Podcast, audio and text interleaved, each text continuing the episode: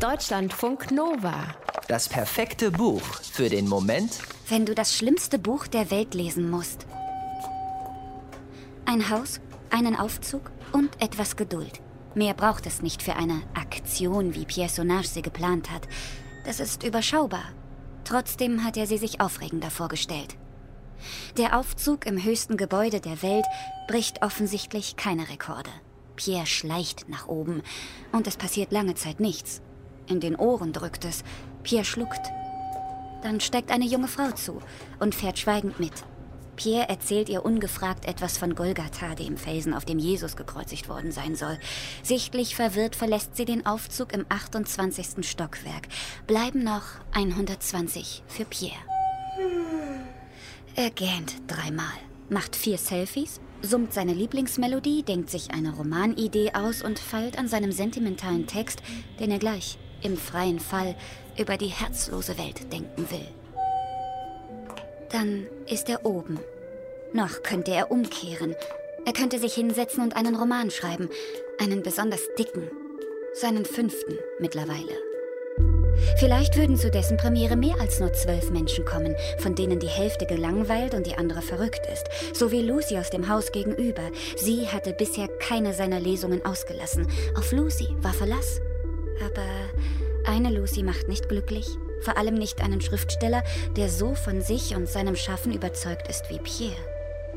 Die Welt muss anders von ihm erfahren. Nicht durch seine Bücher, sondern durch seinen Sprung vom höchsten Gebäude der Welt. Dann würde sie erkennen, was sie verpasst hat. Sie würde Neuauflagen drucken lassen und seine Romane zu Pflichtlektüren machen und damit automatisch zu Bestsellern.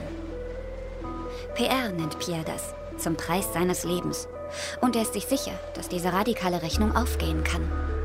Was ihn nervöser macht, als die Vorstellung, dass er nur einen Schritt vom Weltruhm entfernt in luftiger Höhe herumsteht, ist jedoch die Frage, ob ihn ein Leben nach dem Tod erwartet.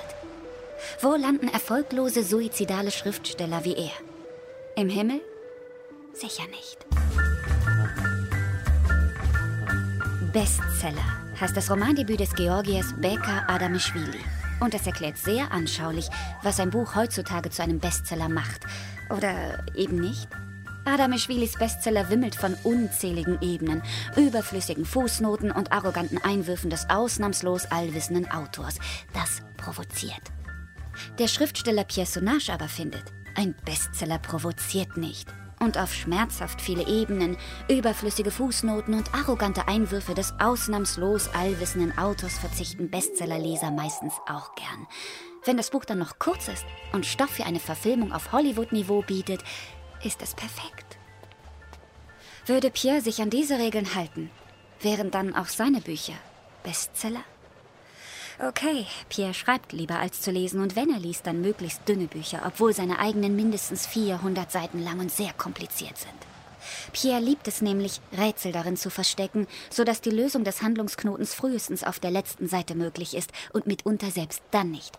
Es ist ja nicht sein Problem, wenn seine Leser mit dem ungelösten Knoten leben müssen. Er hat das Buch schließlich nur geschrieben.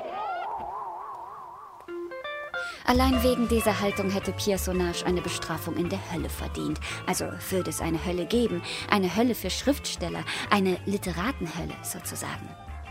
In einer Hölle, in der Schriftsteller mit dem gequält werden würden, womit sie zeitlebens ihre Leser gequält haben.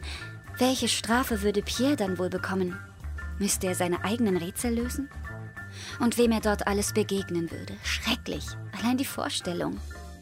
Schriftsteller, die ihre Leser mit Dialogen ohne Anführungszeichen quälen, wären dazu verdammt, am Straßenrand zu hocken und schweigend auf Godot zu warten. Plagiatoren hätten die Aufgabe, in einem dunklen Wald goldene Metaphern zu erbeuten und an weniger erfolgreiche Schriftsteller zu verteilen. Und besonders gewissenhafte Autoren müssten ständig all das in Worte fassen, was in Büchern mit den Worten nicht in Worte zu fassen bezeichnet worden war. Kann es Schlimmeres geben? Es kann. Schlimmer wäre, wenn Lucy, Piers treueste, aber auch verrückteste Leserin, überhaupt nicht verstehen würde, warum er vom höchsten Gebäude der Welt gesprungen ist. Wenn er einen Knoten hinterlassen würde.